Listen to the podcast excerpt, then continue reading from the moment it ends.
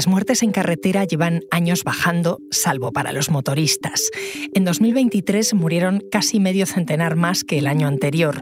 La moto es el único medio de transporte en el que se han disparado los siniestros en la última década. Hay además una tendencia clara.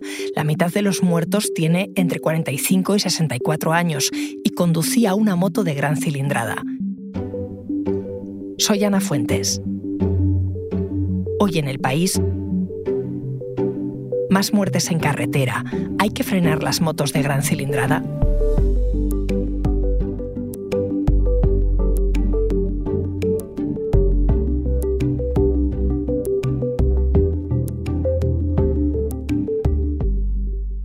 Para entender qué está pasando, he llamado a Chema Galvez, mi compañero de Nacional, experto en tribunales, que antes llevaba los temas de seguridad vial en el país. Hola, Chema. Hola, Ana, ¿qué tal? Cuéntame primero, España es un país que ha reducido las muertes en carretera en general. Es una tendencia desde hace años, ¿no? Sí, así es. O sea, España es un referente en la lucha contra la siniestralidad vial. Venimos de cifras estratosféricas, por poner un dato, ¿no? En, 1989 el máximo histórico que se alcanzó fue de 9.300 muertos en las carreteras. En los 90 después nos moríamos en cifras de 6.000, 7.000 muertos al año y 30.000 hospitalizados. Entonces lo que se hizo fue poner en marcha una serie de campañas muy duras de sensibilización y posteriormente ya a principios del siglo XXI pues se introdujo lo que es el carne por puntos, se reformó el Código Penal. Bueno, pues todo esto permitió reducir ya en 2010 la cifra a menos de la mitad, una tendencia a la baja que después pues, se mantuvo durante los primeros años de la década pasada, pues por ejemplo por, gracias a la crisis económica porque redujo la movilidad, hubo menos matriculaciones, incluso se redujo el parque de vehículos móviles, que esto es bastante extraordinario. Y después lo que hemos visto es que la curva de descenso se ha estabilizado y actualmente lo que nos encontramos es una fase de estancamiento. ¿no? Llevamos unos, unos años en esta fase y los últimos datos que ha dado la DGT habla de que en vías interurbanas, es decir, en las carreteras, sin contar las víctimas en las ciudades, estamos en 1.145 muertos al año, que es una cifra similar a la que hubo en 2022. O sea que desde los 80 las cifras han caído muchísimo, pero en concreto para los motoristas no. Sí, eso lo hemos visto sobre todo en los últimos años. ¿no? En, eh, a mediados de la década pasada ya hubo un pico de muertos de motoristas, entonces se pusieron en marcha una serie de planes para intentar reducirlo. Se consiguió reducir, pero esa tendencia de nuevo ha revertido. Y, eh, el número de motoristas muertos en carretera pues, ha aumentado un 37% entre 2012 y 2023. Se pasa de 218 motoristas muertos a 299 es un ascenso bastante alto y sobre todo es que en el último año ha habido 50 muertos más de 2022 a 2023. Hay muchas cifras en todo esto, Chema, por eso quiero ir poco a poco contigo viendo las causas em, y que me expliques qué supone esa cifra de 299 personas que han muerto en la moto en España. Em, ¿Cómo estábamos antes específicamente con las motos? Pues los motoristas también veníamos de unas cifras muy altas. Por ejemplo, en 1990 hubo más de 800 motoristas muertos en las carreteras, ¿no? que eran datos ya consolidados y eso que entonces solo se contaba los muertos en las 24 horas posteriores al siniestro. Actualmente se cuentan en los 30 días posteriores al siniestro. Entonces, esta cifra, al igual que el resto, se consigue ir reduciendo, pero a mediados de las décadas de los 2000 lo que vemos es que se experimenta un auge, ¿no? Hay una especie de boom de la motomanía, ¿no? Como se, llamó. Se matricularan más, más motos y el parque de móvil crece de manera brutal. Por ejemplo, en 2017 se contabilizaron más de 600 motoristas muertos en carretera, según los datos finales de la DGT. En aquel momento, el parque de motos había crecido en más de medio millón en solo dos años y se matriculaban unos 280.000 motos al año.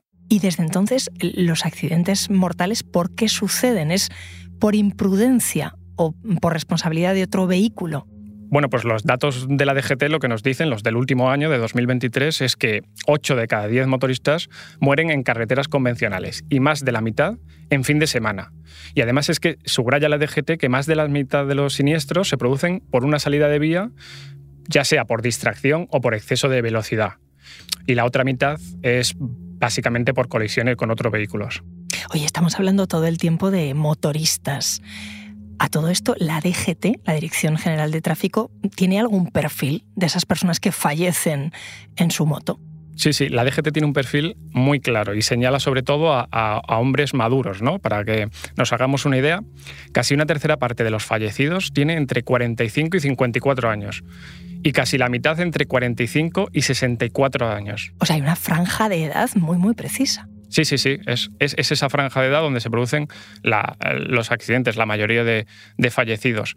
Y además, más de. O sea, la mayoría tiene más de 10 años de antigüedad en su permiso de conducir. Y otro dato que es importante, que reveló el ministro del Interior, es que dos de cada tres muertos conducían motos de gran cilindrada. Justo de esto me habló Ramón Ledesma, que es consejero asesor de la consultora Pons Mobility y que además trabajó en la DGT en los años en los que más se redujo la siniestralidad. Estamos hablando de motos de gran cilindrada y potencia, más de 600 centímetros cúbicos, aproximadamente unos 100 caballos. Poco tiene que ver con el transporte, es una moto de ocio y que viene a satisfacer una necesidad personal del usuario. Es que, fíjate, justo me contó que esto supone precisamente un riesgo porque es una moto que se compra cada vez más. Claro, no son motos pequeñas de ir por la ciudad, ¿no? Así es. Ahora me sigues contando, Chema. Enseguida volvemos. Porque escuchas hoy en el país y siempre tienes ganas de más, recuerda que los sábados y los domingos tienes nuevos episodios gracias a la colaboración de Podimo y El País Audio.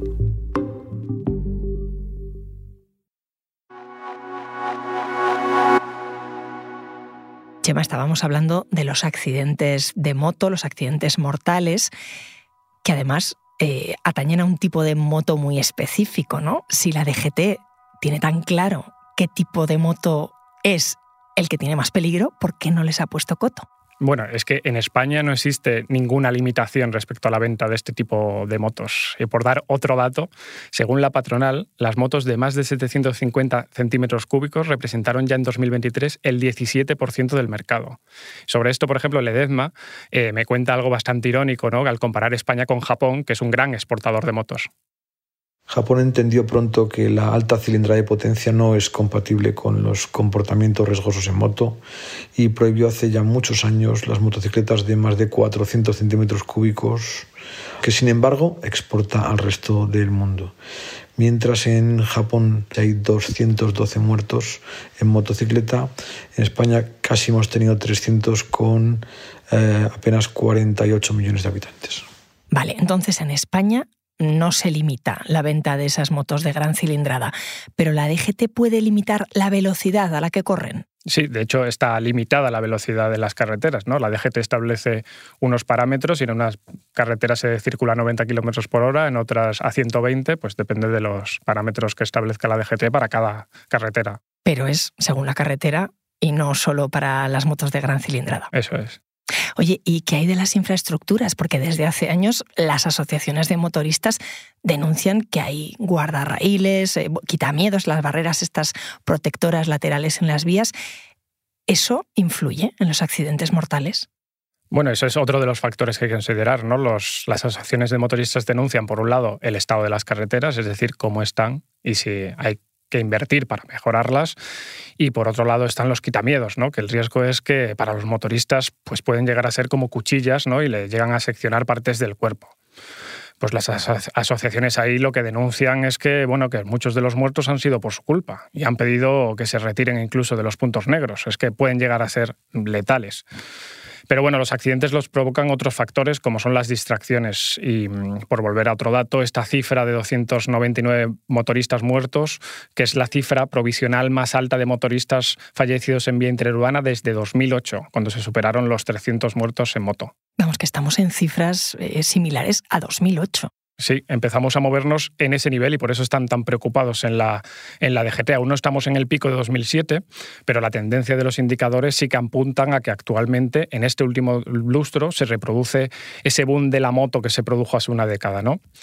Por ejemplo, la Asociación Nacional de Empresas del Sector de las Dos Ruedas, lo que es la patronal, pues ha dicho hace unos días que las matriculaciones han crecido otra vez en 2023 y que se matricularon más de 199.000 motos. Bueno, empezamos a acercarnos a ese periodo de 2005 a 2008, cuando se matriculaban más de 220.000 nuevas motocicletas durante cuatro años seguidos. ¿Pero y por qué? Porque es que lo quiero entender. ¿Ese boom a qué se debe?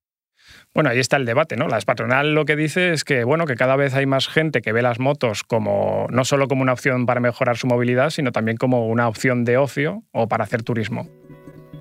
Antes me contabas que el carné por puntos sí que supuso un cambio. ¿Los motoristas, si pierden puntos, tienen algún curso específico que deban hacer?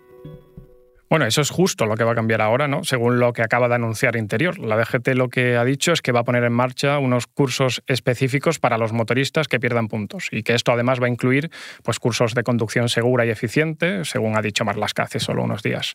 En tráfico están muy preocupados y, y, van a intentar así revertir una tendencia que según los expertos pues no son nada buenas, como me cuenta por ejemplo Ramón Ledesma.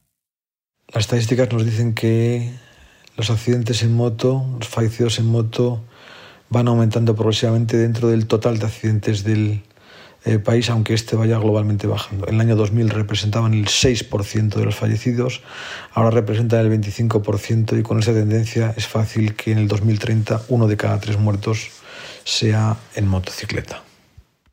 Y más allá de esos cursos que me decías para los motoristas que pierdan puntos, ¿qué más planes hay?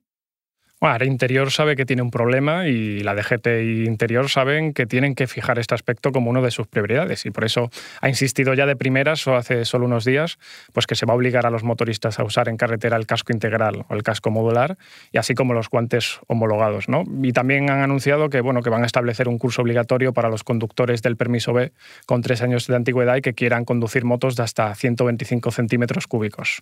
Esto último, la verdad, no le ha hecho mucha gracia a la patronal porque cree que puede afectar a las ventas. Veremos qué pasa, pero la verdad que los indicadores lo que dicen es que cada vez se matriculan más motos.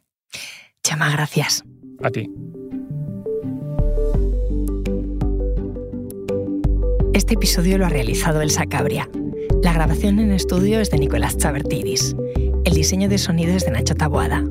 La edición de Ana Rivera y la dirección de Silvia Cruz La Peña.